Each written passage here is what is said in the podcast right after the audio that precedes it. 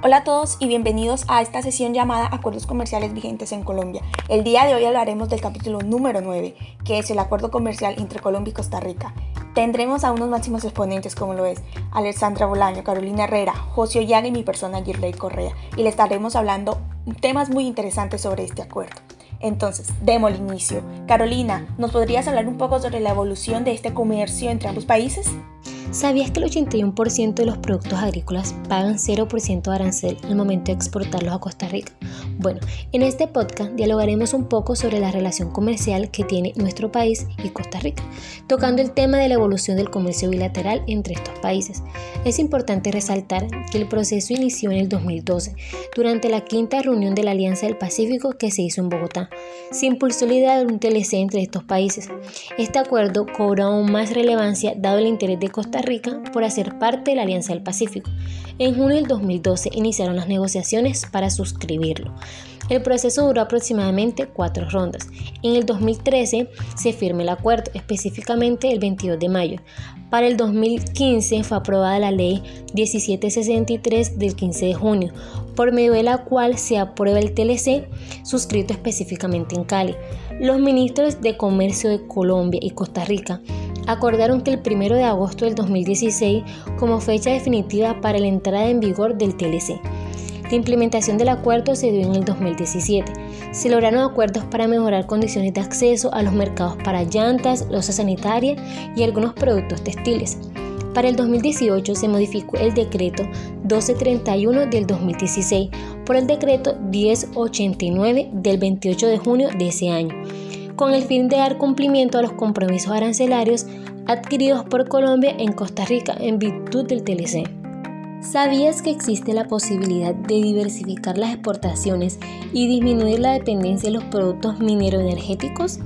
Bueno, analizando un poco la balanza comercial entre Colombia y Costa Rica, se podrá decir que nunca se cimentó principalmente en la industria minera. Su principal fuerte se centró en el sector agropecuario, industrial y agroindustrial. E incrementó un 26,4%.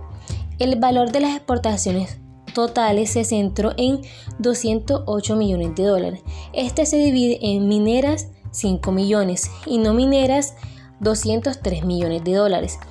Remontándonos en el año que inició el TLC, las exportaciones de Colombia a Costa Rica sumaron 274 millones, reduciéndose 36,9% con relación al 2011. Para el 2012 el superávit descendió a 206 millones, menor al registrado en el año anterior, debido a que no se registraron exportaciones de petróleo en todo el año. El comercio con Costa Rica representó en el 2012 el 0.5% del total de las exportaciones de Colombia hacia el mundo. Algunos exportaron principalmente productos industriales como polímeros de propileno, insecticidas y artículos de envase. El 97% de las exportaciones totales al mercado costarricense en el 2012 fue de productos no mineroenergéticos, entre ellos algunos de la industria básica, maquinaria y equipo y industria automotriz. En el 2012, las importaciones originadas en Costa Rica crecieron al 27% y representaron el 0,12% del total de las compras del mundo. Bueno, Yerley, cuéntanos más a fondo cómo se encuentra la composición de las exportaciones y la diversificación de estas. Bueno, Carolina, con lo que respecta a la composición de exportaciones entre este acuerdo entre Colombia y Costa Rica, tenemos las exportaciones de productos o bienes mineroenergéticos y no mineroenergéticos. Pero aquí pasa un caso muy curioso. Aquí las predominantes desde el 91 hasta nuestros días siempre han sido los productos o bienes no mineroenergéticos.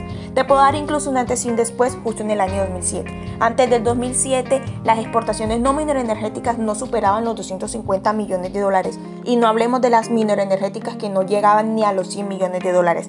Sin embargo, después del 2007 las exportaciones no mineroenergéticas crecieron exponencialmente. Un ejemplo, año 2008, 2010 y 2011.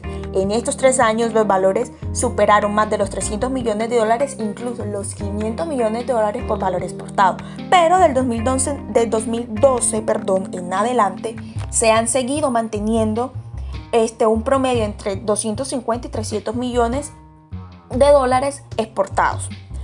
Pero no ha sido el mismo caso para los productos mineroenergéticos, que solamente tuvieron una alza en el año 2010 y 2011, aproximadamente entre los 170 y 250 millones de dólares por valor exportado, pero desde 2012 hasta nuestros días el valor solamente ha disminuido hasta casi llegar a un margen de cero. Es más, para junio del presente año se ha exportado un total de 146 millones de dólares FOB, del cual 142 corresponden a no mineroenergéticos y solo 4 millones corresponden a mineroenergéticos. Entonces, al evaluar, las al evaluar la diversificación de las exportaciones totales, nos encontramos con que a lo largo del tiempo siempre ha predominado una concentración baja en los mercados, es decir, muchas empresas que ofrecen dichos productos o bienes y la influencia es menor en el mercado, pero hay una excepción, solamente el año 2010. En el año 2010 el índice fue de 1808, es decir, solamente en ese año la concentración fue alta del mercado con lo que respecta a las empresas. Entonces, la influencia del mercado era mucho mayor. Con respecto al número de productos exportados, se analizó que no se han generado un aumento significativo en la canasta exportadora. Sin embargo, el país ha ido creciendo paulatinamente. Solamente podemos destacar el año 2004 donde se generó la mayor diversificación con un total de 639 productos, que a fecha del 2021 sigue baja con un total de 610. Y bueno, con la diversificación de las exportaciones no mineroenergéticas también se halló de que a lo largo del tiempo ha predominado una concentración baja en los mercados, es decir, muchas empresas ofreciendo y muy poca influencia en el mercado. De la misma forma, el número de productos no mineroenergéticos exportados se ha dado cuenta que no se ha generado un aumento significativo en la canasta exportadora, pero el país ha aumentado paulatinamente. Un ejemplo de esto es solamente que en el año 2004 fue donde se generó la mayor diversificación, con un total de 616 productos, que a fecha del 2021 sigue baja con un total de 592. Y bueno, Alessandra, ¿qué nos puedes decir sobre las exportaciones por grupos, principales productos exportados o qué importa a nuestro país?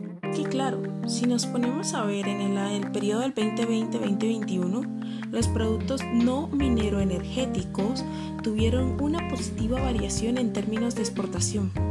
Departamentos como el norte de Santander, Caldas, Córdoba, Magdalena, Risaralda, Antioquia, Bolívar, Bogotá, Meta tuvieron variaciones positivas y muchas de ellas de más del 60%, así como fue el caso de Caldas, el de Córdoba, el del Magdalena y el de Risaralda.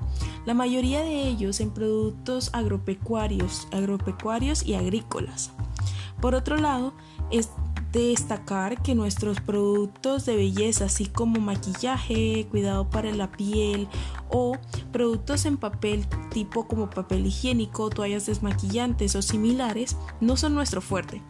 Por lo contrario, tuvieron una baja de dos puntos o un poco más en el periodo del 2020-2021. Ahora yéndonos más a los sectores, vemos que el sector agropecuario, el sector agroindustrial, el de maquinaria y equipo y el energético son los principales protagonistas del TLC que tenemos con Costa Rica. Para el sector agrícola, el TLC sabemos que contempla el 81% de los productos, de los cuales el, 70, el 60% tuvo de manera inmediata el beneficio, lo cual comprende huevos, tabacos, cigarros, frutas y hortalizas, como lo que es el aguacate, el limón haití, las naranjas, mangos, ñame y raíces de madioca, lo cual contempla gran parte de la producción agrícola que tenemos aquí en Colombia dándonos una ventaja competitiva. En la parte industrial sabemos que es el 98%, de lo cual el 75% obtuvieron la desgrabación inmediata. Entre estos están los autopartes y vehículos, medicamentos, cosméticos, juguetes, vidrios, cerámica, cemento, brasieres, fajas, fibras e hilados, y otros similares a los anteriores. Pero ¿qué importamos nosotros? Muy buena pregunta. Tenemos plomo bruto, módulos de visualizaciones, así como lo que conocemos como el display de las pantallas planas artículos y aparatos de ortopedia, instrumentos, aparatos de medicina, productos laminados planos en hierro, mezclas de sustancias odoríferas, depósitos, barriles, recipientes similares y muchos más, los cuales van entre láminas, hojas, tiras, lámparas y demás artículos similares, así como maniquíes. Y esto nos permite a nosotros tener acceso a mayor a mayores herramientas que ayudan a nuestra sociedad colombiana a mejorar en cada una de sus labores del diario. Interesante, Alessandra. Y José, ¿qué nos podrías hablar acerca de la balanza comercial o una conclusión sobre cómo ha sido este tratado?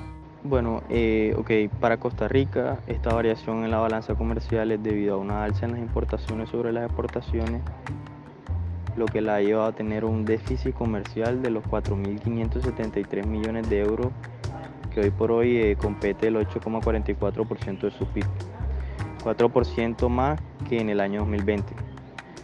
Algunos analistas económicos comentan que las importaciones algunas veces privan de empleo a algunos países como por ejemplo las importaciones que privan al sector de la mano de obra y así. Pero este no es el caso de Costa Rica con respecto a las importaciones que hace por parte de Colombia, ya que las que hace son más de eh, insumos y productos agropecuarios. Bueno, eh, un déficit comercial puede ser también una señal de una economía fuerte y claro, bajo ciertas circunstancias, un crecimiento económico más fuerte puede llevar al país a incurrir en un déficit en el futuro, que puede ser lo que precisamente le está ocurriendo a Costa Rica en estos momentos. En conclusión, eh, este, este, tratado de libre comercio busca eh, reducir y eliminar aranceles y barreras no arancelarias de las exportaciones colombianas y también pues creo que uno de los principales eh, entrar a uno de los principales mercados de Centroamérica. También Colombia pues impulsó o impulsará la participación de Costa Rica en la Alianza del Pacífico y obviamente pues incrementar el flujo de inversión entre los dos países.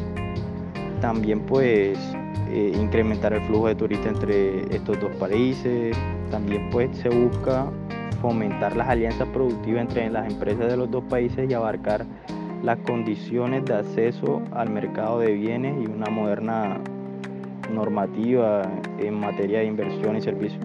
Claro, eh, todo esto con el fin de cumplir cada uno de los objetivos principales del acuerdo comercial. Y bueno, esto ha sido todo por el día de hoy. Darle gracias a las personas que estuvieron pendientes escuchando el podcast el interesante tema, asimismo a las personas que estuvimos aquí explicándoles un poco sobre ello. Entonces, les deseamos un buen día. Adiós.